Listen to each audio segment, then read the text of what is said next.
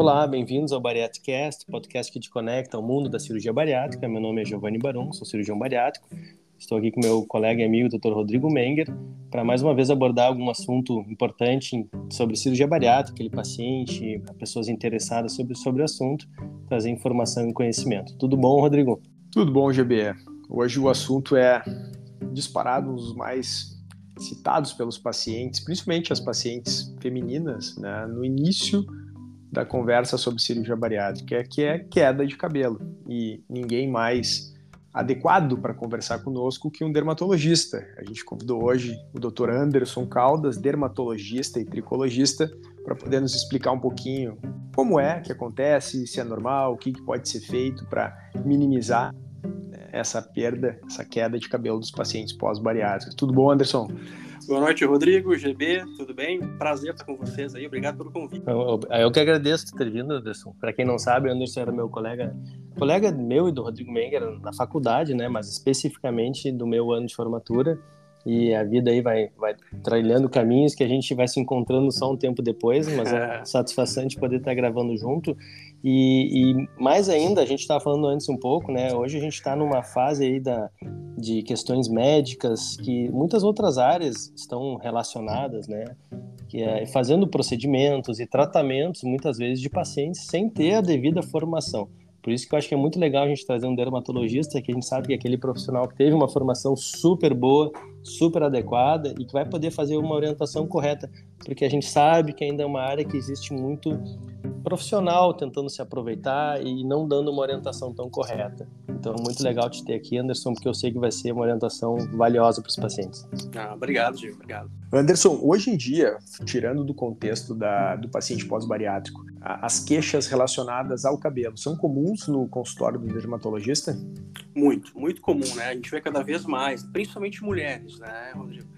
Mas a tricologia, né, é como ela tem se difundido, tem expandido muito, né, em termos de tratamento, é, opções de tratamento, então a procura tem aumentado, né, tem chegado mais, até devido às redes sociais, enfim, então o pessoal está tendo maior conhecimento das causas de, de, de, queda de cabelo, tipos de queda de cabelo, então realmente tem aumentado bastante no consultório. E essa é uma, assim, é prevalente isso dentro, é comum uh, essas que... a queixa também, mas o acontecimento da queda de cabelo hoje nas mulheres e nos homens? Sim, sim, é, é muito frequente, né? Quando a gente é, fala em relação assim, ó, a queda de cabelo, nossa, abre um leque, né? A gente pode ter vários, várias causas e tipos de queda de cabelo. Vai desde a calvície, que a gente conhece, que é a alopecia androgenética, que tem aquela predisposição, é, genético, hormonal, essa é a principal é, é, causa né, de, de da, da, da, alopecia, da procura da, da, paciente, dos pacientes, mas assim, ó, o, o eflúvio telógico, que a gente vai depois acabar associando né, com a cirurgia bariátrica, com a cirurgia de grande porte, é uma, uma causa muito, mas muito frequente de, de queda de cabelo, muito mesmo, a procura é muito grande. E qual é a diferença, Anderson, entre calvície, alopécia, eflúvio Ótimo, ótima pergunta. Assim, ó. A calvície, na verdade, a gente pode definir assim, como é, é, é, é, um, é a principal causa, Rodrigo, de, de, de alopecia. O que, que, significa, que, que significa isso? Significa assim, ó, a rarefação do cabelo. Né? O cabelo vai afinando, o cabelo vai, vai desaparecendo, cada vez mais fininho, o paciente fica sem cabelo. A gente chama de alopecia, é aquela ausência de cabelo. Isso tem várias causas de ausência de cabelo. A mais comum é a calvície né? Que tem, como eu falei, tem essa participação genética, participação hormonal, com andrógenos, enfim, que acaba levando a perda de cabelo. Essa é aquela outros, comum no homem no passado da é idade. É, exatamente, né? A gente sabe assim, ó, a gente sabe que 50% dos homens, 25% das mulheres com 50 anos têm algum grau de, de, de, alopecia androgenética, que é a calvície, tá? E a calvície, como eu disse, é a principal causa de alopecia, ausência de cabelo. Bom, de um outro lado, a gente tem o eflúvio, tá? Quando a gente fala eflúvio, é muito interessante a gente conceituar isso, porque é muito comum é, no consultório o paciente chegar e dizer, doutor, eu tenho tal de eflúvio telógeno, mas meu Deus, o que, que, é isso? Né? Eu vou ficar calvo, não vou. Então, assim, acho que num primeiro momento, rapidamente, seria importante a gente é, é, definir assim, por que eflúvio, por que telógeno? O que, que, significaria, que significaria isso?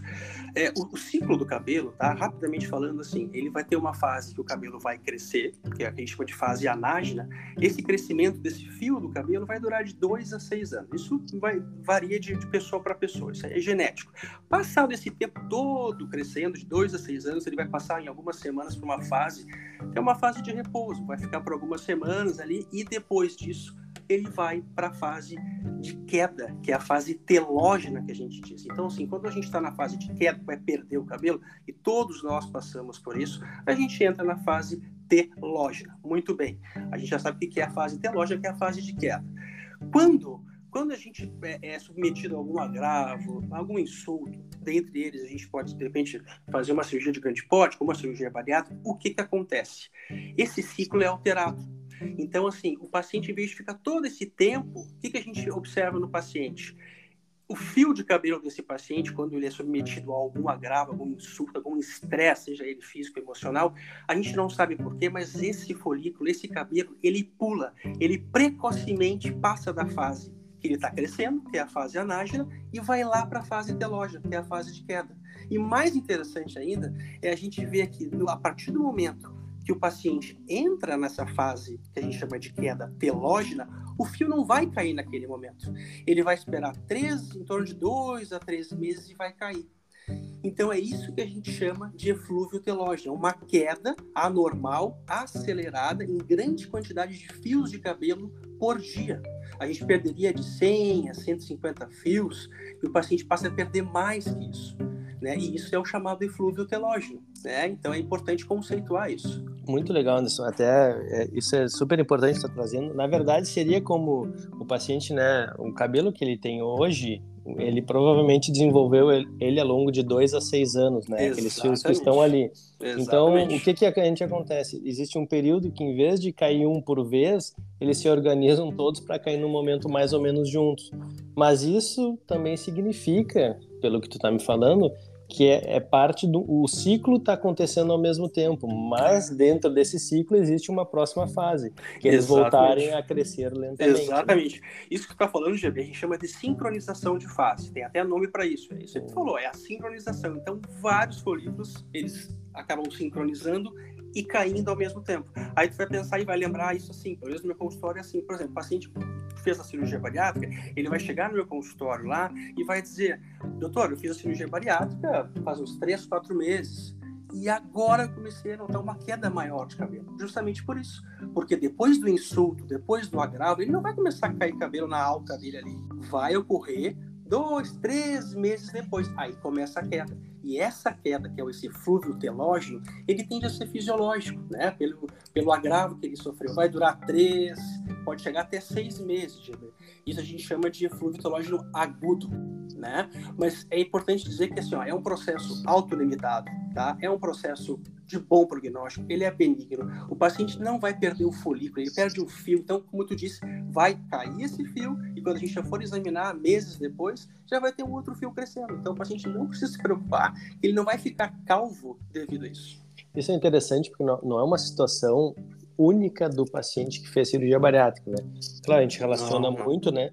Mas existem outras condições e a própria perda de peso numa, numa forma importante não relacionada à cirurgia bariátrica também pode causar isso, né, Anderson? Existem outras causas para esse Pode, tipo pode. Sabe que além, além da, das cirurgias de grande porte, ou então, de repente, uma internação num centro de tratamento intensivo, o, a principal causa de, de, de de eflúvio telógeno é o estresse emocional grave do paciente, né? É isso que a gente vê mais. Mas assim, quadros. O Covid, não, Anderson? Não teve Exa relação disso também? Exatamente. Infecções de forma geral, medicações, enfim, né? Doenças inflamatórias, colagenose, é, alteração de tireoide, quadro renal, é tudo isso aí pode desencadear. Anemias, que é muito comum, né? É, deficiências nutricionais, a gente vê vitamina B12, vitamina D, como tu disse, dieta restritiva, tudo isso aí vai acabar causando, gerando um processo de eflúvio telógico. Se tu me permite, assim, a, a, eu acho que a gente tem que ter um pouquinho de cuidado quando a gente fala da bariátrica, porque, assim, é, a bariátrica, pelo menos eu tenho, eu tenho pacientes bariátricos, e é, e é um tipo de paciente que eu vejo a diferença de um eflúvio telógeno agudo, que é isso que a gente comentou até agora, todos esses insultos que a gente comentou pode, pode causar, e o paciente bariátrico ele pode acabar desenvolvendo um eflúvio telógeno crônico, ou seja, é aquele eflúvio, é aquela queda de cabelo que vai passar dos seis meses. E aí, aí cabe tanto né, ao, ao cirurgião, ao dermato, é, ficar de olho, observar tudo que pode estar alterando ali, desde os micronutrientes, enfim, alteração de absorção, né, o suporte nutricional de repente está inadequado, tudo isso aí pode prolongar essa fase de queda de cabelo nele.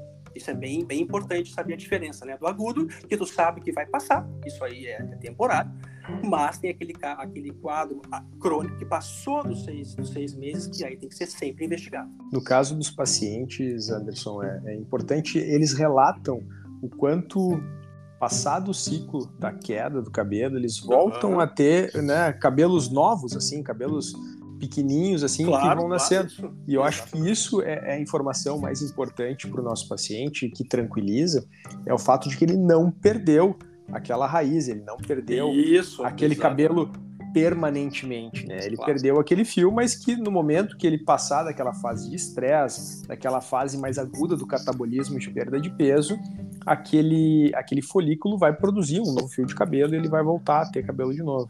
É bem isso, Rodrigo, bem isso aí que a gente estava comentando, né? Que eu falei até antes, assim, que o paciente, eu falo para ele, vocês não perdem o folículo, o folículo tá ali, logo, logo vai vir um outro cabelo.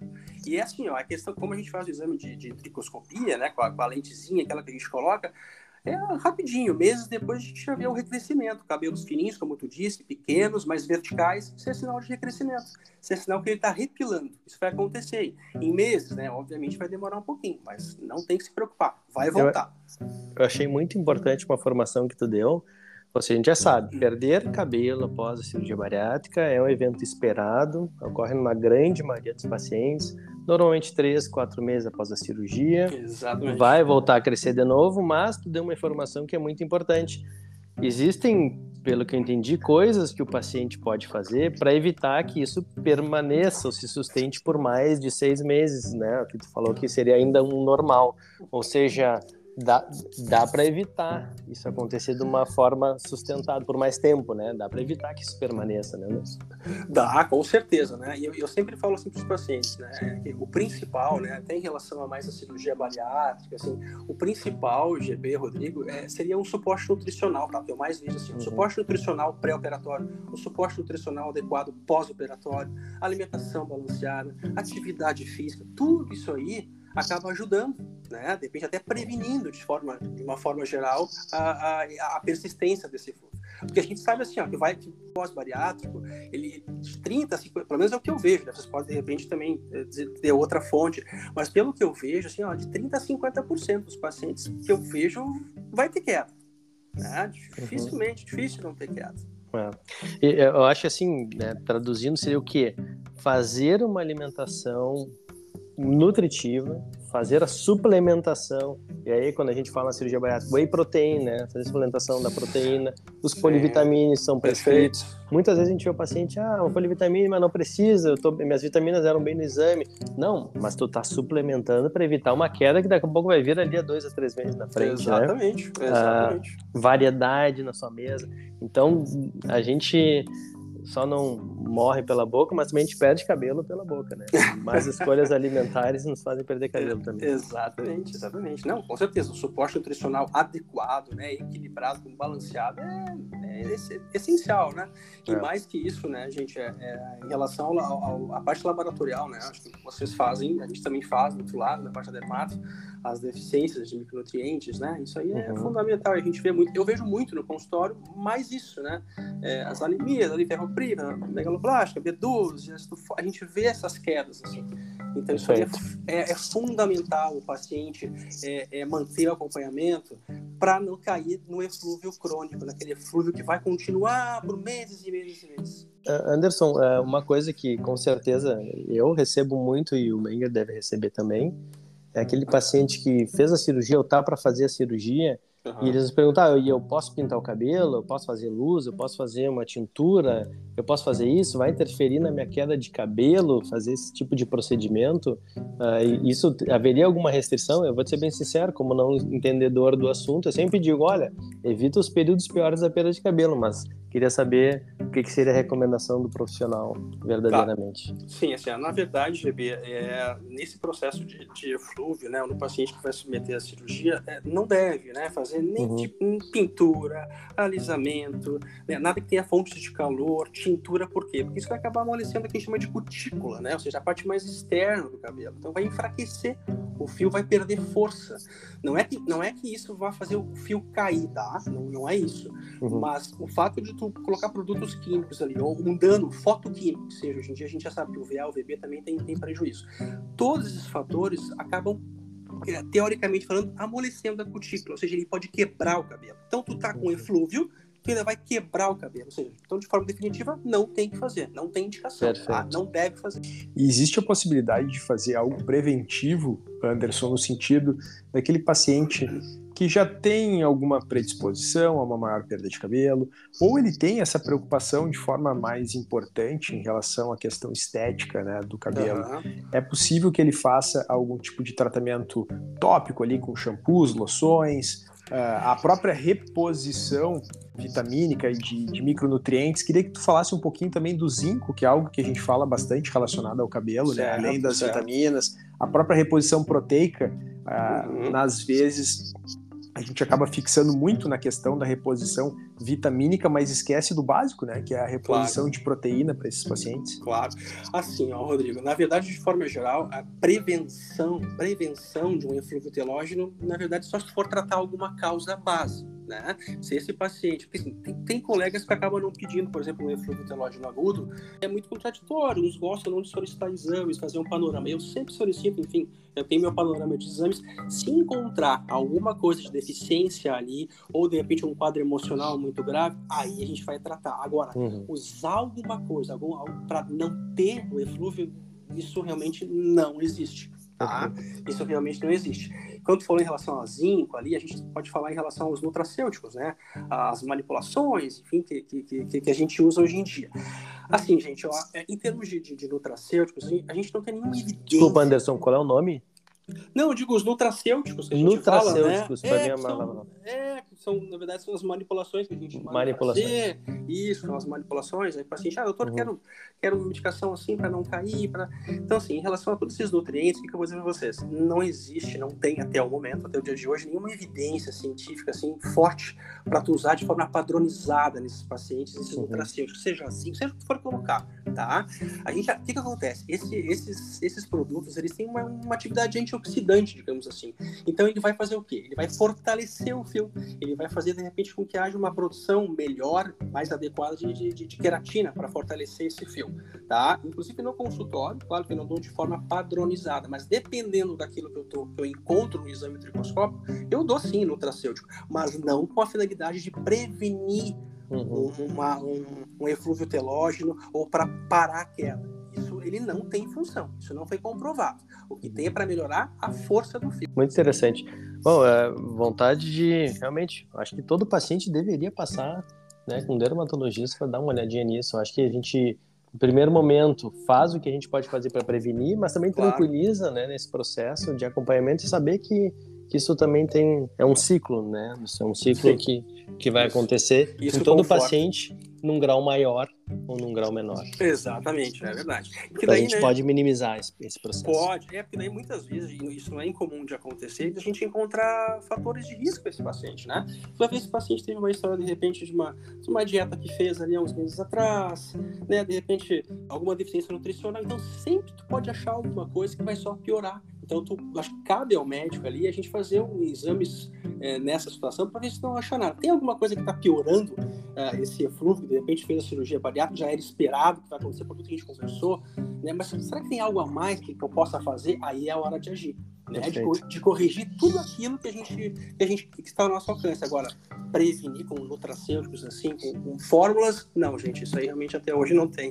Até eu estou pensando aqui num caso, porque existem pacientes que às vezes procuram para fazer a cirurgia e eles já têm pouco cabelo, né? Seja homem ou mulher. Aí talvez aí sim, né, pudesse haver alguma causa embaixo que aí no eflúvio vai o eflúvio intensificaria, né? Esse talvez fosse um paciente bom para alguma abordagem anterior à cirurgia. Com certeza. E, e, outra coisa, gente, que a gente percebe muito assim, ó, é uma associação, tá? Uma associação do eflúvio telógeno, que a gente está conversando, com a alopecia androgenética É, é muito comum. Então, o uhum. paciente vem com aquela queda mais acentuada ainda, tu vai investigar, tu vai olhar, tu vai ver que além do eflúvio telógeno que ele está fazendo, ele tem um início de alopecia androgenética, né, que não, não tinha sido vista ainda. Uhum. Então, enfim, aí vem um outro, um outro assunto, no caso de complicações, enfim, né, que, mas é bem comum, é bem comum é, essas, essas duas, esses dois tipos de queda de cabelo se sobrepor. E na dúvida, Anderson, o paciente sempre deve procurar o dermatologista, saber que a queda de cabelo vai ocorrer de certa forma em maior ou menor grau, que ele mantendo uma boa hidratação, uma boa nutrição, tanto do ponto de vista proteico quanto dos polivitamínicos, ele vai diminuir né, essa repercussão. Com e certeza. se por acaso essa queda de cabelo começar a atrapalhar, de certa forma, ele se preocupar, além de contar com o cirurgião e com a equipe multidisciplinar, procurar o dermatologista para tirar as dúvidas. Não, com certeza, né? A gente se preocupa muito, assim, Rodrigo, em relação ao diagnóstico diferencial, né? Eu fico muito preocupado, porque não é incomum chegar no, no consultório pacientes com quedas de cabelo bem acentuadas, bem aguda, abrupta, com diagnóstico de telógeno. Tá caindo, tá caindo, tá telógeno. Aí você vai investigar, vai, vai fazer o exame de tricoscopia, anamnese, aquela história clínica, as, muitas vezes biópsia, e não é eflúvio telógeno, é uma alopecia. Uhum. É outros diagnósticos diferenciais que hoje em dia tá, o pessoal tá, tá conhecendo também, tá vindo, né? Isso é bem importante. Mas a minha grande preocupação é essa. Nem tudo é eflúvio telógeno, né? Pode perder cabelo e tem vários diagnósticos aí que seria importante passar com, com o dermato, sim. E essa é a grande importância daquilo que eu falei lá no início, né? Que é alguém que está com uma formação adequada para tratar as situações. Anderson, Uh, super legal nossa conversa aí, eu achei que foi super produtiva. Eu tenho certeza que todos os pacientes que estão pensando em cirurgia vão ouvir nossa conversa, vão se tranquilizar, vão marcar uma consulta contigo né, para evitar tudo que puder. E muito obrigado aí por ter dedicado teu tempo, foi, foi muito legal a nossa conversa mesmo. Um prazer aí, tá à disposição de vocês. Anderson, obrigado e, cara, realmente, a gente vai adorar poder contar contigo numa próxima oportunidade para conversa. Aí. Claro, abraço. Estou à disposição. Um grande abraço para vocês. Valeu, boa noite. Boa noite. Valeu, tchau, tchau. tchau. tchau.